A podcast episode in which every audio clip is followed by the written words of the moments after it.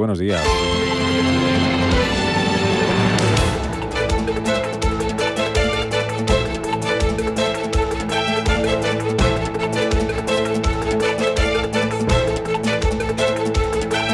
Capital Intereconomía, con Rubén Gil.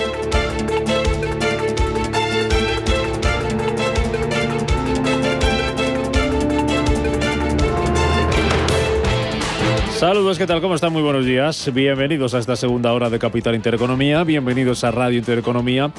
Hoy es miércoles, el 6 de octubre, y hoy va a hacer más calor que ayer. Van a subir las temperaturas en prácticamente toda España. Van a subir, sobre todo, donde más se va a notar esa subida es en la zona del Cantábrico y también en el Valle del Guadalquivir. Termómetros que van a llegar allí hasta los 30 grados, aunque por la noche va a seguir haciendo frío, también lo va a, hacer, a seguir haciendo durante eh, la mañana, así que si salen ustedes pronto de casa, si lo van a hacer casi ya, pues con Radio Intereconomía puesta en el coche o en el móvil o donde vayan y con chaqueta, que hace fresco. Un día que lo económico, como les venimos eh, contando, la noticia va a seguir eh, en el acuerdo de presupuestos que alcanzaban ayer Partido Socialista y Unidas Podemos, que es clave para garantizar la estabilidad del gobierno, para agotar la legislatura, si así lo desean los dos socios de gobierno, que incluye también el pacto eh, para aprobar la nueva ley de vivienda, que va a regular los alquileres con límites en los precios para los propietarios de más de 10 viviendas. Es una de las medidas que recoge esa nueva ley de vivienda, pero hay más. Paloma Arnaldos, buenos días de nuevo. Buenos días, Rubén. Efectivamente, la ley de vivienda ha sido el principal escollo de los socios de gobierno de coalición para desbloquear la negociación de los presupuestos. En ella encontramos cuatro puntos clave. Regulación del precio de los alquileres, viviendas vacías, un parque público de vivienda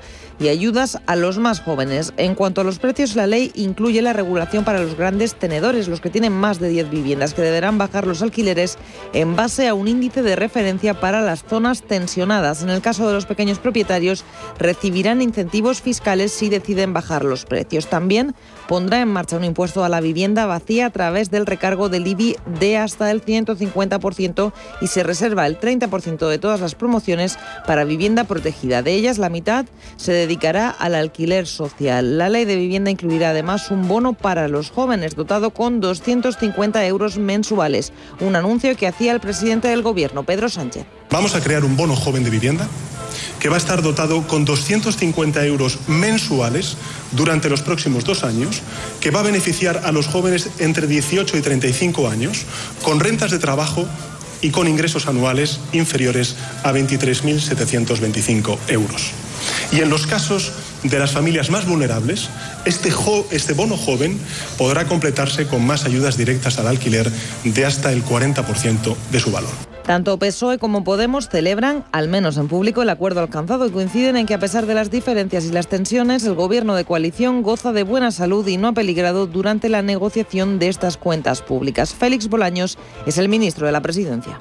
En ningún momento, en ningún momento eh, ha peligrado el gobierno de coalición. Ha habido, como es lógico y como es natural y como pasa en todos los gobiernos, un proceso de diálogo, un proceso de acercamiento de posturas, un proceso de, distintas alternativas, un proceso de acercamiento que se ha intensificado en los últimos días y que de manera absolutamente natural hoy se ha producido el final de ese, de ese diálogo en un proyecto que compartimos y que es una ley de presupuestos generales del Estado del Gobierno en su totalidad. Y por su parte la ministra de Derechos Sociales, la líder de Podemos, Ione Belar, ha asegurado que desconocía la creación del bono de vivienda para jóvenes anunciado por Pedro Sánchez. Bueno, pues hoy vamos a tener ocasión de escuchar a Pedro Sánchez desde Eslovenia, dar más detalles sobre esa ley de presupuestos que va a ser mañana jueves cuando se apruebe en Consejo de Ministros extraordinario, ley de presupuestos que por cierto también incluye la subida del impuesto mínimo de sociedades al 15%. Hablaremos de ello esta mañana y vamos a analizar al detalle esa ley de vivienda, la primera ley de vivienda de la democracia, como insisten desde Podemos, que hoy está ocupando, como les venimos contando ya, toda la prensa nacional y la prensa económica. El diario Expansión habla de intervención,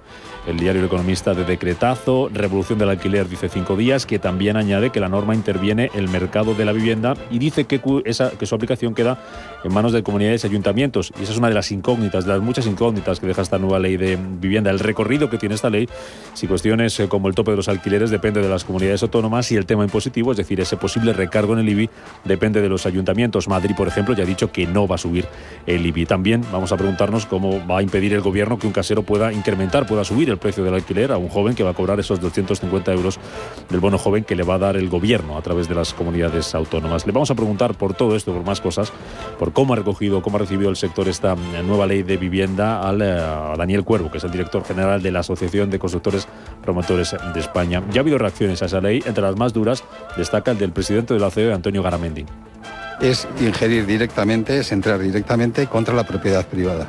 Vamos a ver eh, cómo está, cómo va, y pienso que para España, pienso que para los inversores, pero no para los inversores, para la gente que ahorra, para la gente que tiene propiedades, que ahora también el gobierno decida si esto es así o no es así, volvemos a entrar directamente en el mercado, a, tocar directamente el mercado, a la libertad eh, en este caso, y pensamos que es muy preocupante, lo digo de verdad, y además creo que es malo, y además incluso en algunos países, en Alemania se ha aplicado y no ha funcionado.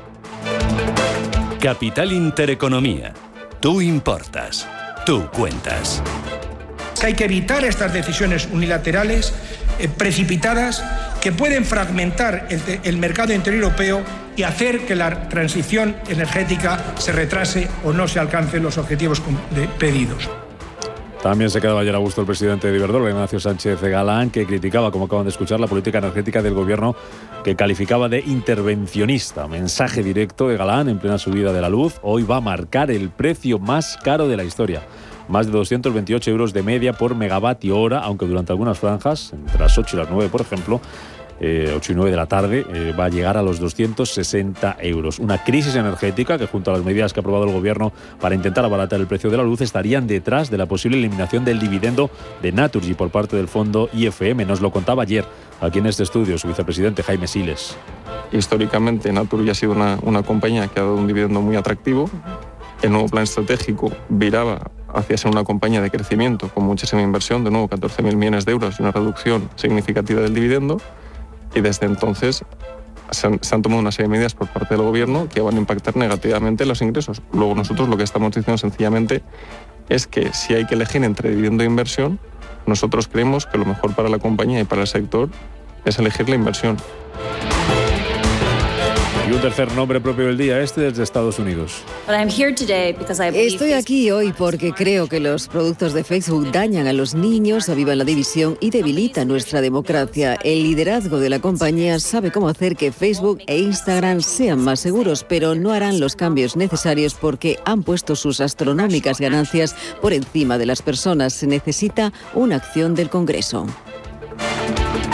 Frances Haugen, la ex trabajadora de Facebook, que un día después de que la red social registrara la mayor caída de su historia, denunciaba en el Senado de Estados Unidos sus malas prácticas. Ya ha respondido Zuckerberg, el CEO de Facebook, lo ha hecho para asegurar que esas acusaciones son falsas, que están fuera de contexto y que la empresa vela por la seguridad de los menores. Facebook, que recuperaba ayer parte de lo perdido el lunes en bolsa, cerraba con una subida del 2%, también cerraba en positivo anoche Wall Street con ganancias, aunque el miércoles amanece teñido de rojo en los mercados, Manuel Velázquez.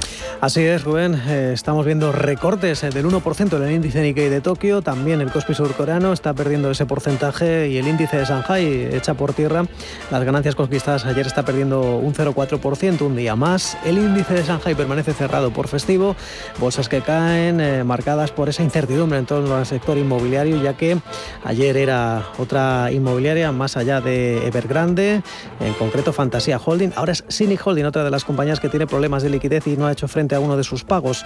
Una jornada en la que hemos conocido el dato de inflación en Corea del Sur repunta ligeramente hasta el 2,5% en septiembre. De momento, los futuros en Wall Street apuntan con recortes, son del 0,4% eh, sobre el Dow Jones de Industriales y todo apunta a que en menos de una hora las bolsas europeas van a abrir con caídas en torno al 0,9% para el CAC 40 parisino o en torno al 0,7% en el FTSE 100 londinense, el DAX germano y para el IBEX 35 recortes de medio punto porcentuales. Los futuros del crudo ligero Texas se mantienen muy estables, 78,8 dólares el barril de referencia en Estados Unidos, el de referencia en el viejo continente el crudo Brent se establece en los 82,5 dólares. Y en la agenda del día, hoy el INE publica cifras de producción industrial de agosto y en el ámbito comunitario Vamos a conocer las ventas minoristas de agosto en la zona euro. Alemania da cuenta de los pedidos de fábrica de agosto, además del PMI de construcción de septiembre. La principal referencia del día en Estados Unidos, el informe ADP de empleo, que vamos a conocer a las dos y media de la tarde. También se van a conocer los datos semanales de hipotecas, inventarios de petróleo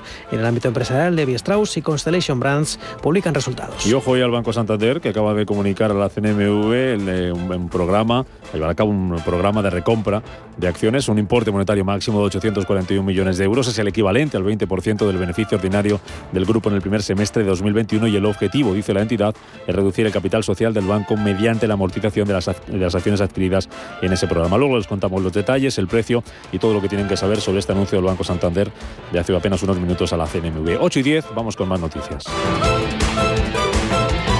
Banco Santander patrocina este espacio.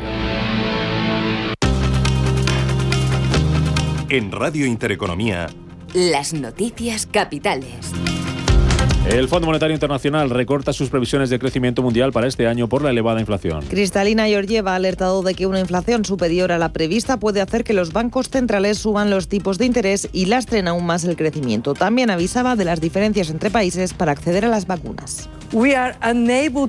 Escuchamos a la directora gerente del FMI, señala Georgieva que la economía mundial sigue renqueante por el impacto de la pandemia y que moderará ligeramente su crecimiento. Es, dice, como caminar con piedras en los zapatos. El Gobierno propone subir un 2% el salario de los funcionarios el año que viene. Además, el Ejecutivo ha planteado elevar la tasa de reposición por encima del 100% para todos los empleados públicos. La propuesta ha sido rechazada en rotundo por los sindicatos al considerar que el incremento es inferior a la subida de la inflación. La consideran una farsa y un desprecio a la negociación colectiva. Miguel Borra, presidente del CSI. Nos tenemos que tomar en serio nuestras administraciones públicas porque ya hemos visto todo lo que nos jugamos. Esperamos que el Gobierno rectifique porque que aún estamos a tiempo.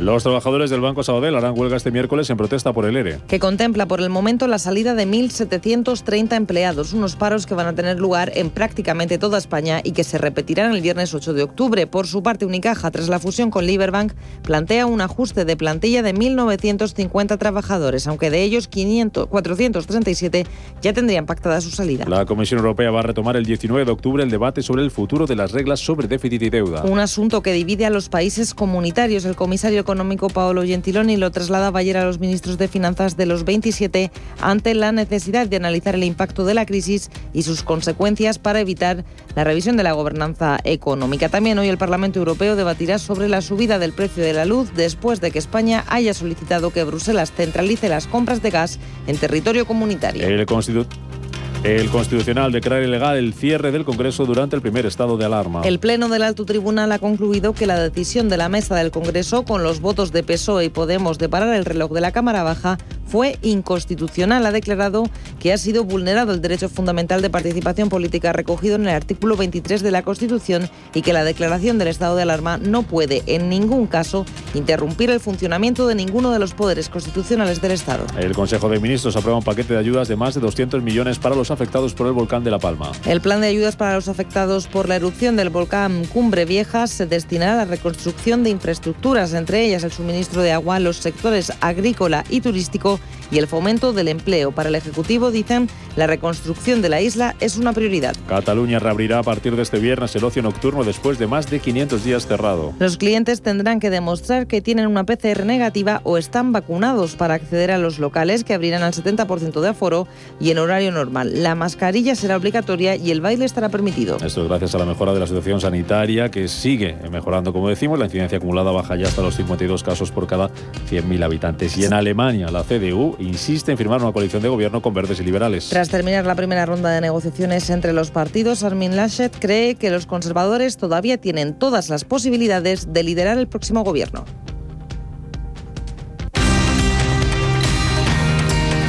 Banco Santander ha patrocinado este espacio. ¿Buscas hipoteca y aún no has dado con la tecla? Descubre la hipoteca online del Santander, digital desde el principio y con un gestor personal que te acompañe y resuelve tus dudas hasta el final, para que puedas gestionarla desde donde quieras y cuando quieras, con información del estado de tu solicitud en todo momento. Compara, elige, encuentra, simula tu cuota y compruébalo tú mismo en bancosantander.es.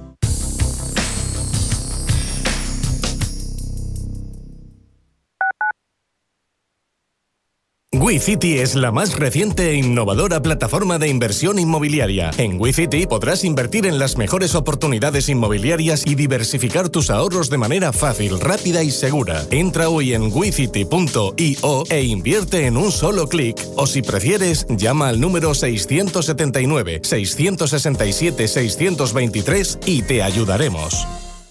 FinanBest Gestor automatizado líder en rentabilidad en 2019, 2020 y 2021 de acuerdo con expansión All Funds. Planes de pensiones y carteras de fondos de inversión indexados y activos. Rentabilidades pasadas no garantizan rentabilidades futuras. Finanbest, líder digital en inversión. En Hospital HLA Universitario Moncloa cuidamos de tu salud y de tu tiempo, con un servicio de urgencias ágil y eficiente, las 24 horas los 365 días del año, para urgencias pediátricas y de adultos, a cargo de profesionales altamente cualificados y con tecnología de vanguardia. Estamos en Avenida Valladolid 83, Hospital HLA Universitario Moncloa, contigo cuando más nos necesitas. Si estás pensando en organizar un evento, en Restaurante El Torreón te lo ponen muy fácil. Con un paraje único y a 10 minutos de Madrid podrás disfrutar de las mejores carnes y pescados en sus salones y jardines. Comidas de empresa, congresos, bodas, comuniones, reuniones y comidas a la carta rodeados de bosques de encinas y la mejor gastronomía. Calidad y confianza se unen para ofrecer una experiencia única. Visítanos en restauranteeltorreón.com y déjate sorprender. La Hora de Miguel Ángel es un programa dedicado a la salud y la prevención de enfermedades. Con un lenguaje claro y sencillo, te explica cómo llevar una vida saludable. Todas las noches a la una y media de la madrugada en Radio Intereconomía.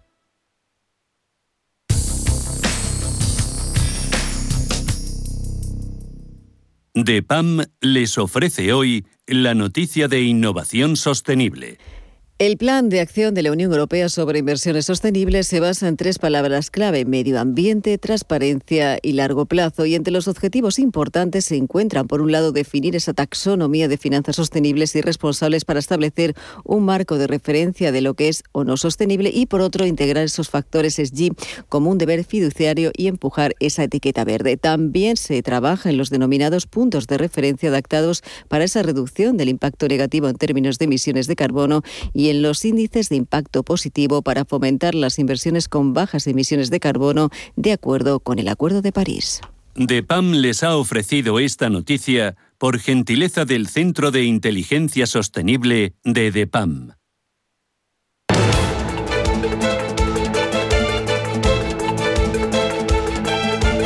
La entrevista capital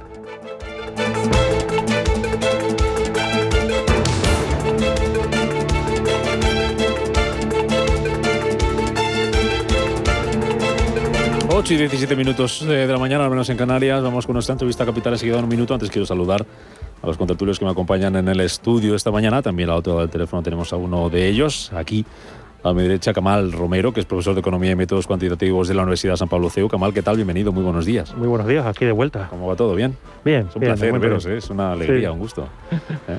Sí, no, yo también encantado. Ya tanto tiempo que no estábamos juntos y, nada, aquí a empezar el nuevo curso. Bueno, eso está bien. Te voy a empezar pidiendo un titular de lo que vamos a hablar en nuestra entrevista capital sobre la ley de de vivienda en general. Eh, contábamos antes, por ejemplo, que el economista habla de decretazo, eh, de intervención habla el diario Expansión, revolución en el alquiler cinco días. Eh, una frase. Frase. Bueno, en una frase no puedo porque es que yo me dedico justamente a esto y quiero un poco leer más para... Y, y, no, a mí me parece que esto es un acuerdo político en el cual pues justamente se están mezclando cosas con las cuales no estoy nada de acuerdo, que es el control o la disminución forzosa de alquileres, y luego otras medidas que a mí yo creo que van en la dirección correcta, pero que con las prisas seguramente se implementarán de una forma que no logran alcanzar el objetivo de la manera que consideramos. A mi izquierda, Pablo Jimeno, presidente del grupo PGS. ¿Qué tal, Pablo? Bienvenido, buenos días. ¿Qué tal? Buenos días. Un gusto también verte la cara. total, efectivamente, muy contento de estar aquí. Sí, señor. Eh, ¿La ley de vivienda te deja contento? Bueno, pues, pues a mí no, es una más eh, que, nos vuelven a cambiar las reglas del juego por el camino. Eh, esto es como si empezamos el partido de fútbol y en el minuto 33 deciden que vale jugar con la, con, con la mano ¿no? en el partido de fútbol. Entonces, bueno, es una más como el tema de las eléctricas y suma y sigue. Así es que incertidumbre, pues miedo para todos. esa es mi opinión. Al otro lado del teléfono, Eduardo Abad, presidente de UPTA. ¿Qué tal, Abad? Buenos días. ¿Qué tal? Muy buenos días. ¿Cómo estás? Bueno, vamos mejorando poco a poco. Poco a poco. ¿Y la ley de vivienda mejoran algo lo que había?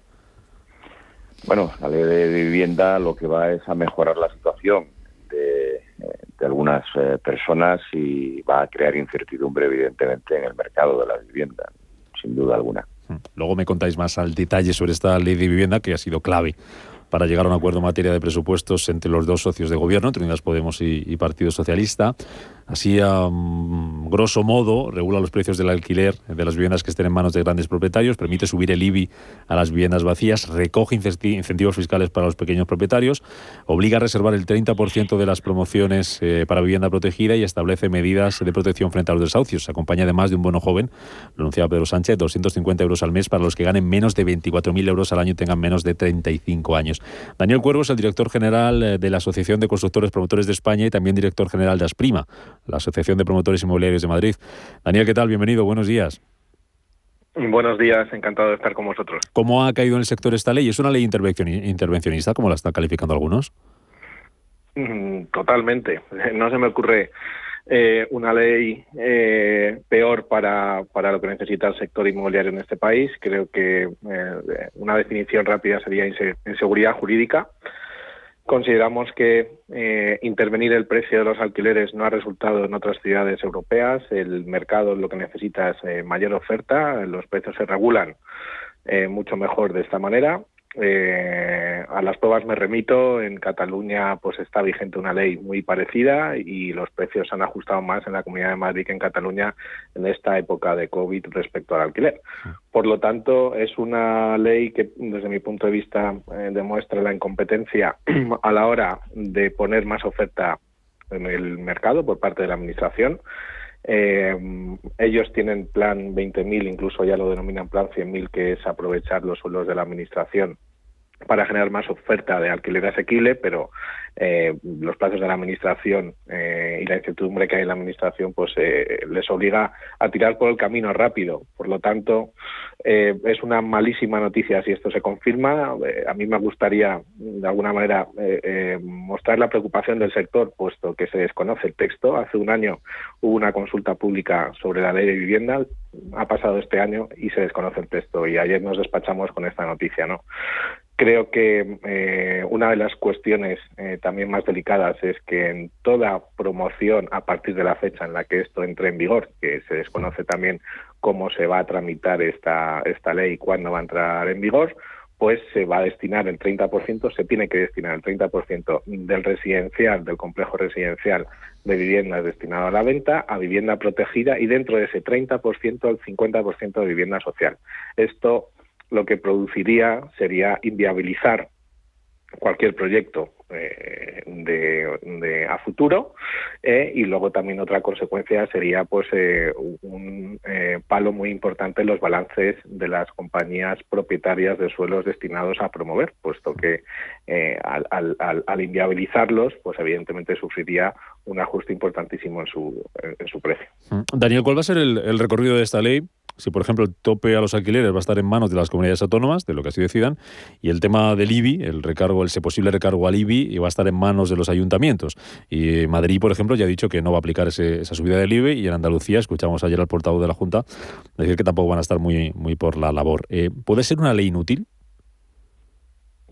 Bueno, esa es otra de las cuestiones eh, también eh, fundamentales de esta de este anuncio, ¿no? Eh, al final el mercado inmobiliario por, por sí es muy eh, heterogéneo y más eh, si al final esto se va a aplicar solamente en aquellas comunidades autónomas o ayuntamientos afines a bueno pues a los colores políticos de la administración central en este caso del gobierno central no por tanto estaríamos ante una ley de vivienda que todavía sería pues eh, más eh, provocaría eh, pues más diversidad o divergencia o, o, o, distinción o diferencia entre el mercado residencial del conjunto del país y por lo tanto habría un tratamiento tendríamos un tratamiento bien diferente en función de donde vivas y creo que eso es lo que pues no puede no puede ocurrir en un país como el que tenemos no.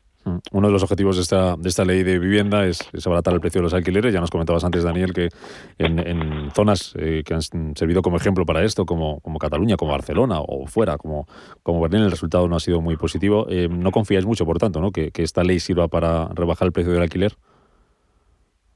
No, eh, en absoluto. El precio del alquiler, eh, yo creo que la receta está eh, bien identificada, ¿no? O el diagnóstico es bien claro. Al final, en España, el 96% de los propietarios de viviendas en alquiler son familias. El otro restante, el 2,5% restante es administración y el y el y el 1, uno y medio son los llamados fondos o fondos buitres, como como los llaman desde Unidas Podemos o desde el Partido Socialista. Eh, por lo tanto, eh, eh, consideramos que esto, bueno, pues tiene unas consecuencias muy negativas en la en, bueno en, las personas fundamentalmente en las familias al final muchos tienen esa renta como eh, parte de sus ingresos mensuales y probablemente pues los más damnificados sean las, las familias. Está claro que la receta para reducir los precios de los alquileres no es la intervención, eh, sino es eh, una colaboración con las administraciones autonómicas y locales, donde ostentan suelo que lo pueden poner en, bueno pues al servicio de la sociedad. En este caso cuando hay un déficit de vivienda en determinadas plazas lo que se podría hacer y de hecho ya se ha hecho por ejemplo en la Comunidad de Madrid con el Plan Vive es poner al servicio de la sociedad ese suelo que el coste que conlleva desarrollar esos proyectos, eh, pues que lo asuma el ente privado, eh, evidentemente, eh, y de esa manera, pues a través de un precio por debajo del precio de mercado, de alguna manera sí que facilitas el acceso a vivienda de los más jóvenes o facilitas el acceso a vivienda de las personas que no tienen recursos para poderse emancipar o para poderse pagar un alquiler libre y desde esa manera eh, cómo se hacen las cosas. Eh, eh, nosotros lo vemos así, creo que es bastante claro. hablando de jóvenes, ese bono de 250 euros que anunciaba ayer Sánchez, que está por ver cómo las comunidades autónomas lo reparten, porque esto lo tienen que repartir las comunidades autónomas, ya que el gobierno no puede repartirlo directamente y puede decidir cada una de ellas si es un, son 250 euros por vivienda o son 250 euros por cada inquilino de, de esa vivienda. Si hay, por ejemplo, tres jóvenes alquilados en una vivienda, puede decidir dar 250 a repartir o 250 para cada uno. Eh, luego veremos a ver también qué pasa con la picaresca, ¿no? De que el casero diga, bueno, te incrementan a ti, te, regalan, entre comillas, a ti 250 euros, yo te subo también, eh, te subo también el precio del alquiler. ¿Eso puede ir en la buena dirección si se hace bien? Yo creo más en el sentido de eh, pues que que, que, eh, que se aprueben unas eh, desgrabaciones fiscales para, para el inquilino eh, más que esa ayuda, porque efectivamente en el pasado pues nos hemos visto pues, cómo eh, pues al final ha habido esa picaresca que tú comentas y los precios pues han incrementado en esa cuantía y al final el resultado es neutro, ¿no? Por lo tanto, confío más en unas desgrabaciones para quien eh, alquila, para el arrendador y para el arrendatario y creo que esto eh, pues evita evita ese tipo de ese tipo de actuaciones que, nadie desea. Eh, eh, volviendo al tema de los alquileres, corrígeme si me, si me equivoco, Daniel, que esto lo sabes tú mejor que yo, eh, lo que establece esta ley es que se regula el precio del alquiler para los que se consideran grandes propietarios, que creo que son los que tienen más de 10 viviendas, ¿no? ¿Qué porcentaje del parque de vivienda jurídicas. ¿Qué porcentaje de, de, del parque de vivienda que hay en España estaría en manos de esos llamados grandes propietarios, que son los que al final se regularía el precio del alquiler, para ver un poco la efectividad de la norma.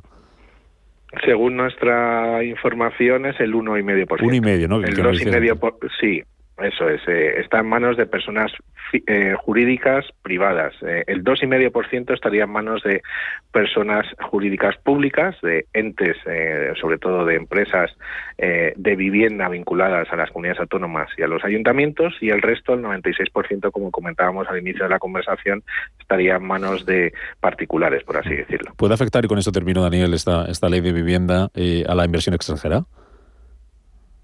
Totalmente. Eh, para que veáis eh, unos datos, eh, tenemos el precedente de Cataluña. En Cataluña nosotros hemos hecho una encuesta entre los empresarios que tienen la actividad allí en Cataluña y esta medida, pues en el 55% de las empresas que tienen esta actividad han paralizado sus inversiones en Cataluña, el 32% han reducido, han disminuido significativamente la inversión que iban a acometer en, en, vivienda destinada al alquiler y el 13% definitivamente definitivamente se han ido del territorio de Cataluña, eh, puesto que lo consideran eh, bueno pues un atropello a la seguridad jurídica. ¿no? Eh, cambiar las reglas del juego a mitad del partido, pues esto es nefasto para la actividad económica del país y sobre todo pues aquellos que consideran que en España era un momento adecuado el invertir eh, porque hay un déficit eh, de vivienda en alquiler porque además hay que poner oferta de alquiler nueva de, vivienda nueva eh, sostenible que que da respuesta a las necesidades y, que tiene ahora mismo el mercado, pues eh, directamente eh, bueno borran del mapa España y, se focalizan en otros países, con lo cual yo creo que eh, tiene unos efectos muy muy negativos como imagen al exterior, como huida eh, de la inversión y en, definitiva pues una inseguridad jurídica que incluso los operadores de aquí pues eh, seguro que bueno pues ya están pensando en, en, otros países no si esto se llega a confirmar. Insisto no se sabe cuándo va a entrar esto en vigor y, o cómo va a ser la tramitación de, esta ley. Mm. Daniel Cuervo director general de la Asociación de Constructores Promotores de España y director general de Aspima. Gracias por esta valoración por esta primera lectura este primer acercamiento. Casi apenas unas horas después de ser conocida falta mucho todavía por saber cómo nos dices sobre esta ley vivienda. Gracias, Daniel. Hasta cuando quieras. Gracias a vosotros. Un abrazo. Enseguida más sobre esta ley de vivienda con Camal Romero, con Pablo Jimeno y con Eduardo Az. ¿Necesitas tasar tu vivienda? Contrata la tasación Smart de Sociedad de Tasación, la tasación inteligente, y recibe la 24 horas después de la visita. Contacta con nosotros por WhatsApp en el 623-349-222 y paga por Bizum o transferencia. Visítanos en tasacionsmart.es. Sociedad de Tasación, ahora más cerca de ti. DEPAM, gestión activa, pioneros e innovadores en inversión sostenible. 20 años de experiencia en inversión responsable respaldan el compromiso de DEPAM como actor sostenible. En nuestro Centro de Inteligencia Sostenible compartimos nuestro conocimiento sobre esta tendencia estructural en el mundo de la inversión y las finanzas. DEPAM ASG Ilustrado. Conócenos en depamfans.com. ¿Buscas hipoteca y aún no has dado con la tecla? Descubre la hipoteca online del Santander, digital desde el principio y con un gestor personal que te acompañe y resuelve tus dudas hasta el final, para que puedas gestionarla desde donde quieras y cuando quieras, con información del estado de tu solicitud en todo momento. Compara, elige, encuentra, simula tu cuota y compruébalo tú mismo en bancosantander.es. Llegan al corte inglés los descuentos top. La mejor selección de marcas top de moda, deportes, hogar, electrónica con hasta un 20% de descuento. Easywear, Dustin, Bra, Adidas, Neck Neck, Hushell, Under Armour, Samsung y muchas más. Disfruta de descuentos top, hasta el 20% de descuento. Tus compras en tienda web y app del corte inglés. No sé de dónde vamos a recortar más. ¿Sabes lo que es la eficiencia energética? NES te demuestra que sí puedes ahorrar más en energía. En NES son expertos en ahorro y auditorías energéticas. Trabajan con las mejores empresas y al mejor precio. Ellas les avalan. Infórmate en NES.es. Te realizamos un estudio de forma gratuita. Pregunta y contacta en info.nes.es. NES, conviértelo en tu partner energético. Blockchain Radio, el primer programa de radio orientado al blockchain y a los activos digitales, cada jueves a las 2 de la tarde con Javier Molina y Susana Criado. Radio Intereconomía con la educación financiera. Invierta con calma en el agitado mar financiero. La gama de fondos Dunas Valor patrocina este espacio.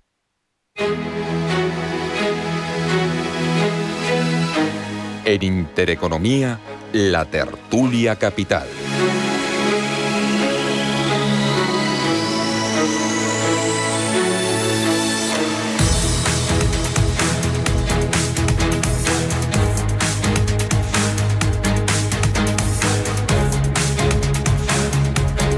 Oye, ahora vamos con la ley de vivienda, pero que la queja hoy es por segundo día recurrente, Pablo, que el atasco. ¿Qué pasa? Que está Madrid muy, muy lleno. ¿Ya no teletrabaja la gente? ¿o Está todo colapsado. Yo no sé si el, esto del teletrabajo ha sido un espejismo. Eh, no, no, tengo datos fiables, objetivos, es solo una impresión que venía. ¿no? Son sensaciones o que la gente tiene algo de miedo todavía al transporte público, pero pero da para meditar en el coche de qué, qué, está pasando y cómo solucionar esto.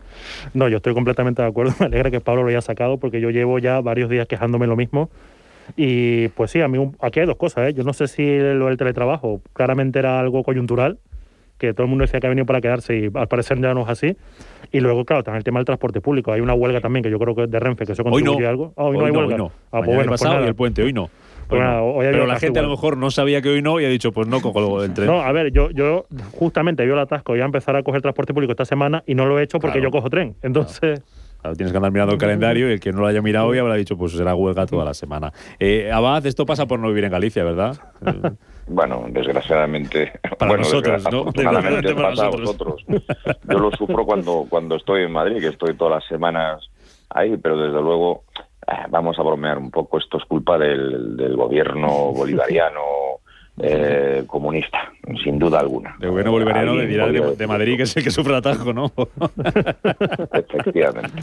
Bueno, ley de vivienda, eh, Kamal, que ya hemos podido escuchar al representante de, los promotores, de los constructores y, promotores, y no parece que, que esté el sector muy, muy a gusto. Claro, que aquí hay, aquí hay, varias cosas. A mí me gustaría hacer un análisis estrictamente económico del tema, pero creo que no es posible.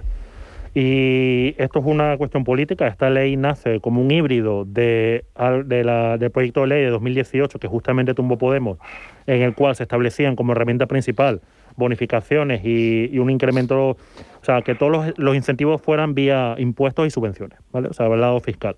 Cosa que a mí me pareció un avance en relación a lo que teníamos anteriormente y me parecía menos eh, lesivo para el sector. Luego, obviamente, como Podemos, ahora que tiene mucho más poder y sabe que Sánchez necesita mantener, mantener los presupuestos para acabar la legislatura, pues no han logrado colar lo que ellos exigían en un primer momento, con lo cual yo estoy completamente de acuerdo. Yo creo que la experiencia nos indica que justamente el forzar la disminución de precios de alquileres y controlar el precio de los alquileres lo que hace es que justamente favorece a aquellos que desean extraer una mayor renta eh, con un alquiler mayor y afecta justamente a aquellos que no pueden acceder al mercado de alquiler. Y luego, pues justamente en función de la entrevista que hemos tenido antes, eh, esto no lo han hablado con el sector no lo han hablado con los promotores, no lo han hablado con, qué sé yo, con los consultores inmobiliarios, no lo han discutido. Entonces, por eso he dicho, yo quisiera hacer un análisis económico de esto, pero yo creo que la conclusión política es que este tipo de ley, que yo considero que debe haber una ley de vivienda eh, mejor que lo que tenemos, que incentive el mercado de alquiler, porque la vivienda tiene unas características muy particulares de, en, ese mercado, pues yo creo que esto se ha tirado al traste y han sacado una ley que no se ha discutido con todos los sectores y yo creo que hay elementos que no me gustan nada y otros elementos que yo creo que van en la dirección correcta, pero que no sabemos qué efecto van a tener. Además, no lo han discutido con el sector, como dices, Kamal, y dudo que lo hayan discutido hasta con la propia ministra de Vivienda. Lo comentábamos ahora, ¿verdad? En, publicidad, la ministra de Vivienda, Transporte y bueno, el antiguo Fomento, que es del PSOE, pero que no ha aparecido, al menos públicamente, ninguna negociación. Ahí ha estado Pedro Sánchez, ha estado Bolaños eh, y ha estado la ministra de Trabajo y la ministra de, Derechos Sociales. Eh, Pablo. Pues dos apuntes muy rápidos. El primero, un poco más eh, en confianza, mira, mm. eh, que es el cómo se ha aprobado. Y el segundo es una referencia al tipo de inversión que esto supone, ¿no? El cómo es, eh, es de traca, o sea, esto se ha aprobado porque tienen que aprobar los presupuestos de 2022. Se aprobó cuando algunos de los negociadores estaban en un plato de televisión y se enteraron por un WhatsApp que les enviaron. Y, y, si en vez de eso hubieran pedido desde Podemos una televisión de plasma para todos los hogares españoles, esa hubiera sido la noticia. Se concede una televisión de plasma para todos los españoles y se aprueban los presupuestos. Esto para empezar. Y para continuar, bueno, yo pongo la problemática de lo que me dedico, planificación financiera. O sea, tengo inversores que quieren invertir y algunos tienen pasta y otros son eh, como los mortales, que es el 99% de la gente. Entonces, en el banco, la gente que tiene algo de dinero ah, para huir de esa, esa IPC, esa inflación, en el banco eh, lo tienen complicado. En ladrillo le dicen, oye, tú no metas ahí dinero que te crujo. En la bolsa eh, van bajando eh, porque las empresas están depreciando. Mira Iberdrola, mira las eléctricas, cómo están bajando por medidas que les están poniendo. Con lo cual, lo que les va a quedar, ¿sabes qué es? Invertir en criptomonedas a los españoles para, atacar a la, a, la, inflación. Con lo cual, esto es muy complejo. No se puede ahorrar porque te penalizan, no se puede invertir, y, pero ya no invertir como fondos buitre o como lo queramos llamar. Personas normales que nos digan cómo se puede luchar contra la depreciación y la pérdida de poder adquisitivo de nuestro dinero. Eduardo. Bueno, pues yo sinceramente eh, no puedo estar más en desacuerdo ¿no? con, parte de los argumentos que, escucho. Yo os hago a todos una reflexión. Eh, yo que soy inquilino en Madrid, eh, evidentemente por mi situación laboral, dedico gran parte de mi salario o gran parte de mis recursos como autónomo a poder pagar la vivienda. Estamos hablando que una vivienda de 50 metros cuadrados en la calle Diego de León, en Madrid, cuesta 1.350 euros. Es decir, eh, bastante más que lo que es el salario eh, mínimo interprofesional tiene que gastarse una familia para pagar un alquiler no en el centro de Madrid, en una de las calles de Madrid que se puede decir que están más retiradas del centro. Lo mismo sucede en Barcelona, lo mismo sucede en Bilbao, lo mismo sucede en Vigo.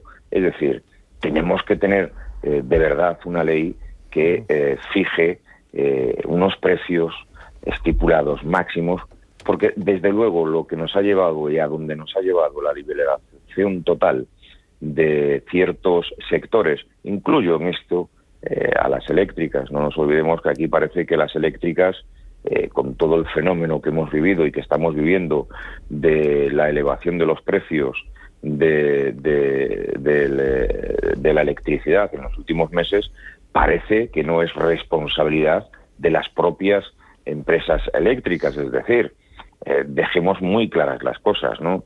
La ley de la vivienda, primero, no se ha aprobado. Hay un anuncio de un acuerdo eh, precisamente entre Unidas Podemos y Partido Socialista para poder aprobar los presupuestos generales, que tendrá que discutirse en el seno del Congreso de los Diputados, en el Senado y luego devolverlo al Congreso, tendremos que mirar detalladamente cómo va a ser esa, esa ley de la vivienda, los incentivos económicos que se van a poner en marcha para los jóvenes, para la emancipación, también tendremos que mirar cómo se van a poner en marcha en las comunidades autónomas. Y yo no me creo, perdonadme, pero no me creo que eh, tengamos un reflejo sobre el anuncio de ayer, hoy ya en eh, las empresas que aglutinan, y, acabo de leerlo, no es el 1,3% de los grandes tenedores. Estamos hablando que los grandes tenedores en nuestro país tienen más de 400.000 viviendas de alquiler, 400.000 sobre 1.150.000 eh, viviendas de alquiler que tiene en este momento nuestro país. Por lo tanto, tenemos que ser también muy cautos eh, a la hora de mandar los mensajes que se están empezando a escuchar, puesto que podemos confundir totalmente la realidad y disimular eh, de alguna manera eh, cuáles son los objetivos de un gobierno, lícitos objetivos de un gobierno, tanto de las comunidades autónomas como del gobierno central, sobre la distorsión de la realidad que a veces se produce y como ejemplo, insisto, pongo lo que ha pasado con, la, con el encarecimiento de la energía eléctrica, que es un auténtico secuestro, un mm. escándalo de las compañías eléctricas a los ciudadanos, a las empresas y a los autónomos de nuestro país. Ahora vamos por ahí, con, terminamos con, la, con el tema eléctrico. ¿Algo más sobre vivienda, un, último punto combinando lo que han dicho ambos compañeros. Eh, aquí se han salido a la luz dos cosas. La vivienda es un bien dual, es decir, un bien de consumo y un bien de inversión. Aquí el tema es, ¿qué queremos incentivar? Queremos incentivar que la vivienda sea un bien de inversión, un bien de consumo. En las actuales circunstancias estoy completamente de acuerdo con lo que ha dicho el compañero. A ver, los actuales precios de alquiler no reflejan los precios que deberían reflejar un mercado competitivo de alquiler. Punto. O sea, yo soy economista, yo considero que los mercados competitivos generan los mejores precios porque son los que asignan las mejores señales para la mejor asignación de recursos a una sociedad y porque reflejan la escasez relativa y las preferencias de las personas. Eso no lo está reflejando el precio del alquiler. El precio del alquiler está reflejando, entre muchas cosas, cierto poder de mercado, porque aunque esté atomizado el mercado de eh, eh, la, oferta de alquiler, tú no, tú no puedes mudarte porque, ah, porque baja el precio, así como tú dices, mira, yo compro champú A en lugar de champú B porque baja el precio, yo no puedo decir me mudo a Girona porque en Girona baja el precio de alquiler y en Madrid este, me voy porque, porque no, porque está atado a educación, está atado a trabajo, está atado a familia. Entonces, independientemente de que haya atomización, tú tienes poder de mercado. Otra cosa, que a ti te han puesto un parque gigante y te han quitado una autovía que pasa al lado de tu casa, eso ha revalorizado tu vivienda. Eso es una renta y está bien eh, colocar impuestos a las rentas, porque las rentas no reflejan ni tu productividad, ni tu esfuerzo, ni que hayas inventado algo nuevo. Entonces hay que tener cuidado con esto. Los precios del alquiler no están reflejando una asignación eficiente de recursos, ni el mercado de alquiler es un mercado competitivo que está asignando bien los recursos. Ahora, dicho esto, lo que tenemos que discutir es, yo considero que hace falta una ley de vivienda que ataque esto, que incentive el, alquiler, hay muchas cosas. En Nueva York, por ejemplo, se asigna una parte a viviendas de, alquiler en todas las zonas, por ejemplo en Diego León, como acaba de mencionar el compañero que tenemos aquí al lado, y se asigna por lotería. Y entonces eso evita parte de la gentrificación. Luego también hay otra cosa. Este, la gentrificación es un problema y eso lo hemos visto en la pandemia. Entonces, esto es un problema que hay que atacar, como bien se ha dicho, este, con una política de gobierno. Ahora, yo repito lo de antes, la ley de alquiler es algo que yo creo que hay que discutir con todos, así como la ley del trabajo, así como muchísimas leyes. Yo creo que para llegar a un consenso político tienen que participar todos los actores involucrados Y ahora, dicho esto, yo considero que los controles de precios no son una solución, que reducir los precios aquí a la fuerza no son una solución y que obligar a alguien de manera digamos, no obligar, plan, lo tienes que hacer, pero colocar un impuesto altísimo para que no hagas algo sencillamente porque me parece mal tampoco es la solución. Pero hay otras vías y yo creo que hay ciertos elementos que van en esa dirección, pero que no sabemos qué va a ocurrir al final. Muy brevemente. Nada, eh, lo veo de otra manera, absolutamente. Eh, cuantitativa y cualitativamente algunos datos que se han dado, eh, no, no los veo así. para, para, empezar, hay un dato, que es que hay 2,3 millones de personas, no de empresas, de personas que reciben una pequeña renta por algún alquiler de vivienda que tiene, con lo cual me descuadra con que solo haya cerca de un millón de viviendas en alquiler. Eh, yo no lo digo porque sea un tema de inversión. estamos, estamos, estamos de acuerdo en que efectivamente los precios están altos, eh, que se puede buscar mecanismos para que la gente pueda tener, se pueden hacer desgrabaciones. Yo no estoy de acuerdo, eh, sí estoy de acuerdo en que se intente focalizar y ver cómo se puede regular, pero los mecanismos de intervencionismo, de regular, de que no haya sector privado, de que no haya propiedad privada, de que no puedas funcionar, yo lo que doy es gracias porque la política monetaria nos venga de la Unión Europea. ¿eh? Y no estemos en la peseta y le puedan dar a la maquinita para solventar esto, que es lo primero que habrían hecho. O sea, absolutamente en desacuerdo. Oye, si los que están caros son los precios del alquiler, eh, los que están caros también, y terminamos, tengo un minuto y medio para mm. repartir, es el tema de la luz. Hoy va a llegar a tocar en algunas horas, de entre 8 y 9, los 260 euros por megavatio hora, pero de media 228, precio más caro de la historia. ¿Esto de quién es culpa y cómo se soluciona? 25 segundos, Abad. Yo tengo muy claro que hay que poner un precio máximo al kilovatio no se refleja para nada el encarecimiento con el encarecimiento de las materias primas para obtener la electricidad. Yo creo que hay que cambiar la, regulación en torno al mercado eléctrico porque básicamente lo que está ocurriendo es que las empresas, siguiendo sus incentivos, incrementan los precios según los costes a, aquellos franjas que no deben hacer. Nada, eh, otro error más. Eh, estamos comprando energía a Francia de la contaminante. En vez de ser ecológicos, nos estamos yendo a, energías porque no podemos pagar las nuestras con los impuestos que han metido. o sea, que una alegría. Hay un montón de temas más que nos dejamos sin tocar, pero bueno, es que hoy ya va para mucho el tema de la vivienda, así que para, para otro día. Eduardo Abad, un placer escucharte. A ver si nos vemos pronto. Que, que te puedan decir Pablo y Kamal cómo nos ha quedado el, el pisito, ¿no? que estamos hablando muy bien, ¿eh? Muy bien, ¿eh? Y está todavía espero, casi sin espero, que la, ¿eh? espero que la semana que viene ya, ya pueda acercarme. Aquí te recibiremos los abiertos. Eduardo, Venga, gracias. Hasta, hasta, la semana que viene. Pablo Jimeno, PGS, PGS Camal Romero, Universidad San Pablo CEU. Cuidaros mucho. Espero que ya se haya despejado un poquillo el tema del atasco. Si no, pues quedaros por aquí un ratillo. ¿no? Esperemos. Gracias a los dos. Gracias. Buen miércoles. Adiós. buen día. Dunas Valor, la gama de fondos que protege al máximo su inversión, ha patrocinado este espacio. Prudencia, constancia, equilibrio y flexibilidad. Valores imprescindibles para una buena inversión. Gama de fondos Dunas Valor, la gestión independiente que sabe cómo proteger al máximo su inversión en el mar financiero.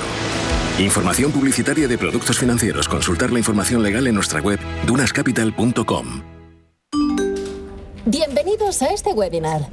Vamos a empezar el ciclo de inversión. Dad un sorbo a ese café que os acompaña y mantén vuestros micrófonos desactivados hasta el turno de preguntas. Este último año hemos aprendido a vivir de otra manera y por eso desde Renta 4 Banco volvemos del verano más activos, más conectados y más preparados que nunca. Nuevos cursos online para ahorradores e inversores de todos los niveles. Conéctate desde cualquier lugar y fórmate gratis con nosotros. Renta 4 Banco, tu banco especialista en inversión. Que sí, que sí, ya lo digo. Florita es la responsable de nuestra leche de cercanía. Ayuda a los ganaderos de las zonas rurales para cuidar el medio ambiente. Sí, vale. También le damos las gracias por darnos la mejor leche sostenible de Castilla y León. Leche Gaza proviene de vacas como Florita. ¿Y tú de qué vaca bebes la leche? Leche Gaza, más cerca que nunca. ¿Estás harto de bajas rentabilidades? ¿No quieres seguir pagando altas comisiones a tu banco o gestora? Finicens es la solución perfecta para gestionar tu patrimonio. Traspasa tus fondos de inversión a Finicens y podrás obtener una mayor rentabilidad. Infórmate en el 910-483-004 y en finicens.com. Finicens, especialistas en inversión indexada. Llegan al corte inglés los descuentos top. La mejor selección de marcas top de moda, deportes, hogar, electrónica con hasta un 20% de descuento. Easywear, Dustin, Bra, Adidas, Neck Neck, Hushell, Under Armour, Samsung y muchas más. Disfruta de descuentos top, hasta el 20% de descuento. Tus compras en tienda web y app del corte inglés.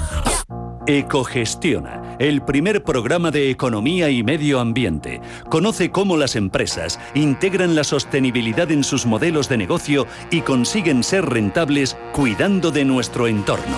Ecogestiona, todos los viernes de 2 a 3 de la tarde. Presentado por Javier Martínez. Ecogestiona.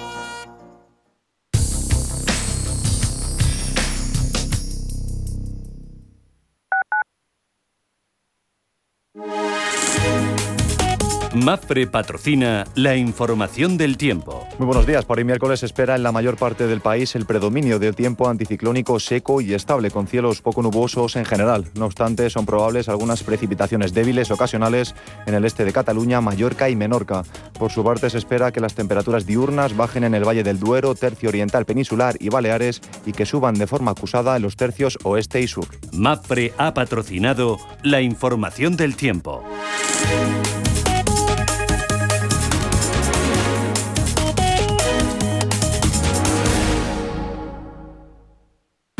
Peregrinos es el programa que te invita a recorrer con nosotros el Camino de Santiago. Los domingos en Radio Intereconomía, Peregrinos. Te contaremos su historia, sus lugares más emblemáticos, la actualidad y los testimonios de superación que quedaron impresos en las huellas del camino. Peregrinos. Los domingos a las 9 de la noche en Radio Intereconomía. Hola, soy Gema González. En Radio Intereconomía hacemos cada día a las 8 de la tarde una visión global de la jornada. La programación de Radio Intereconomía estaría huérfana sin un programa como Visión Global. De 8 a 9 de la tarde, el resumen más completo de todo lo que ha sido noticia económica a lo largo de la jornada. Di que nos escuchas. Mercado de divisas, la actualidad del euro, el dólar, la libra y todo el mercado forex. Un programa presentado por Raúl Castillo. Elige tu propio camino en el mundo de la inversión. Mercado de divisas, los miércoles de 2 a 3 de la tarde en Radio Intereconomía. Radio Intereconomía.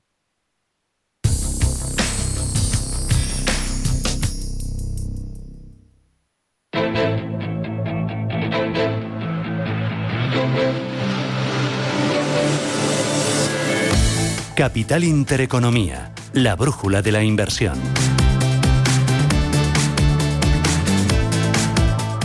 Son las 8.52 minutos de la mañana, una hora menos en Canarias, en 8 minutos sobre las bolsas europeas, la sesión de este miércoles. Vamos a prepararnos para esa apertura de los mercados, buscamos claves, buscamos referencias y cómo vienen los futuros. Ángeles Lozano, buenos días de nuevo. Hola, ¿qué tal? Muy buenos días. Pues de momento el futuro del IBEX 35 cayendo casi medio punto porcentual, con el precio del petróleo subiendo y con los intereses de la deuda marcando nuevos máximos de los últimos tres meses. Esto hace que los eh, inversores europeos se lo piensen.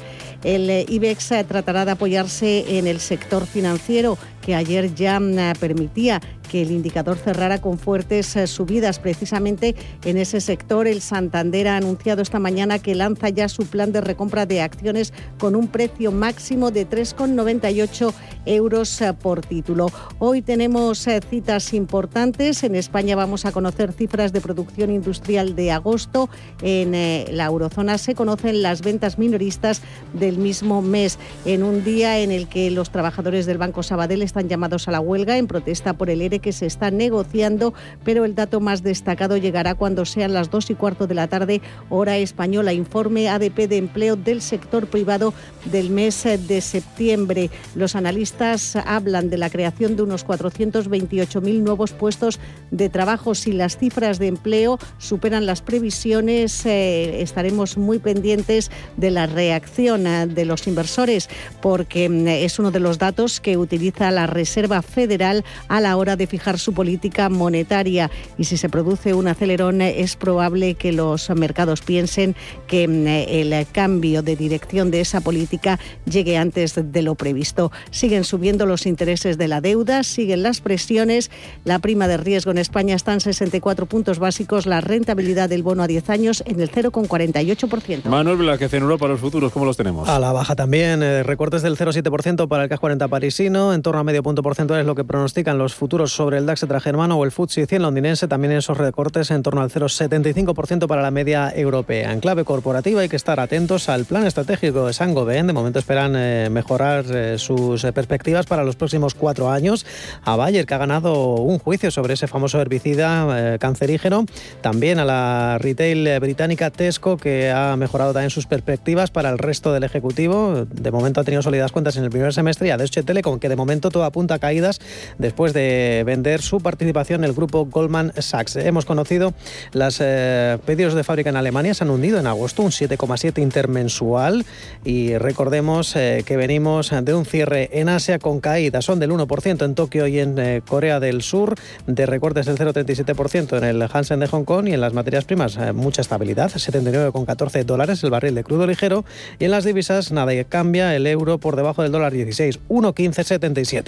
Ángel de Benito, es gestor de inversiones de Santander Private Banking. ¿Qué tal Ángel? Bienvenido, muy buenos días. ¿Qué tal? Buenos días. Lo más importante va a estar hoy en ese dato de empleo en, Estados Unidos. ¿Qué esperáis hoy del, dato de empleo del sector privado, aperitivo del dato del viernes del mes de septiembre, importante para los mercados y sobre todo para lo que pueda suponer para los bancos centrales? ¿no? ¿Qué, qué esperáis? Bueno, el dato de empleo parece que sería el del viernes, el posiblemente el más importante, ¿no? Y, es el que puede ser un poquito ya el termómetro que queda para el ajuste fino, ¿no? De todas formas, poco cambia la cosa. Yo creo que está bastante claro ya el calendario de eh, los americanos un poco para reducir estímulos y la única incertidumbre que yo creo que es un poco mayor es pues si puede afectar el calendario de tipos, ¿no? Que, bueno, es una cosa que ya más sería para finales del 2022 cuando podrían empezar y que podría anticipar un poco pero yo creo que por esa parte está bastante claro. Veo más incertidumbres pues en los temas relacionados con China, Grande y en los temas un poco de la inflación. ¿no? Eh, en ese sentido, el empleo también puede ser un termómetro.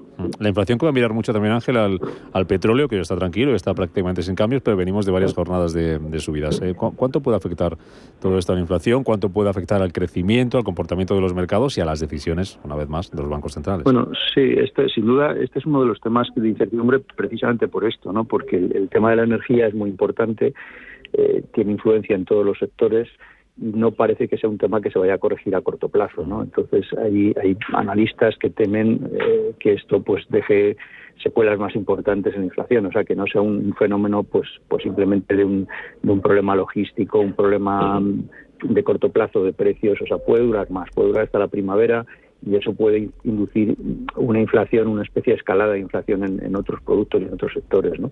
Yo creo que es grave para los márgenes de las empresas, es algo que el mercado todavía no tenía puesto en precio, entiendo, eh, por un lado hemos visto el pico de márgenes por lo que es el ciclo de, recuperación, pero por otro lado es que los márgenes se pueden deteriorar más de lo que pensábamos por ese incremento de costes en escalada no solo de la energía, sino de, de otras materias primas y otros productos. ¿no? Ah. Y eso pues es un, es un tema que puede dañar un poco a las empresas a corto plazo eh, y que puede durar un, poco más de lo que pensábamos. ¿no? Pues eso es lo que está que fue un efecto... Sí, digo que es lo que se está cotizando en los mercados y estaremos aquí muy atentos eh, de ello para contarlo y analizarlo. Ángel de Benito, Santander Private Banking, gracias como siempre, buen negocio. Muchas gracias, buen día.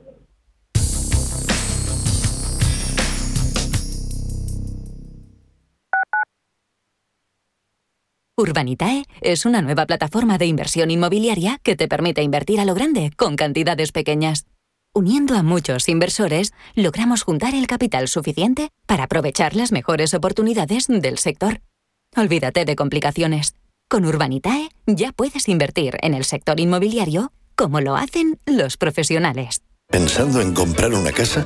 AT Valor pone a tu disposición una red de expertos para realizar una tasación hipotecaria independiente homologada por el Banco de España. AT Valor. Tasaciones de inmuebles, joyas y obras de arte. AT Valor. Porque te valoramos. www.atvalor.com 91 0609 552 ¿Has pasado la COVID pero no consigues sentirte recuperado? HLA Moncloa ofrece asistencia especializada en su consulta post-COVID, con un equipo experimentado y enfoque multidisciplinar para el abordaje integral de tus secuelas. Citas al 91 758 1196 o en Avenida Valladolid 83. HLA Universitario Moncloa, contigo cuando más nos necesitas.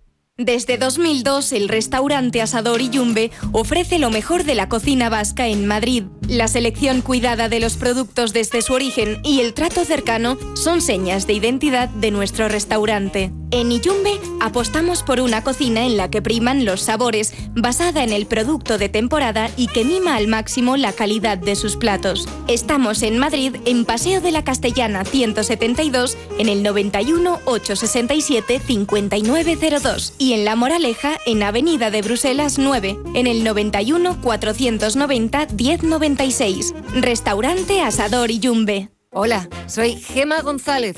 En Radio Intereconomía hacemos cada día a las 8 de la tarde una visión global de la jornada. De 8 a 9 de la tarde, el resumen más completo de todo lo que ha sido noticia económica a lo largo de la jornada. Di que nos escuchas.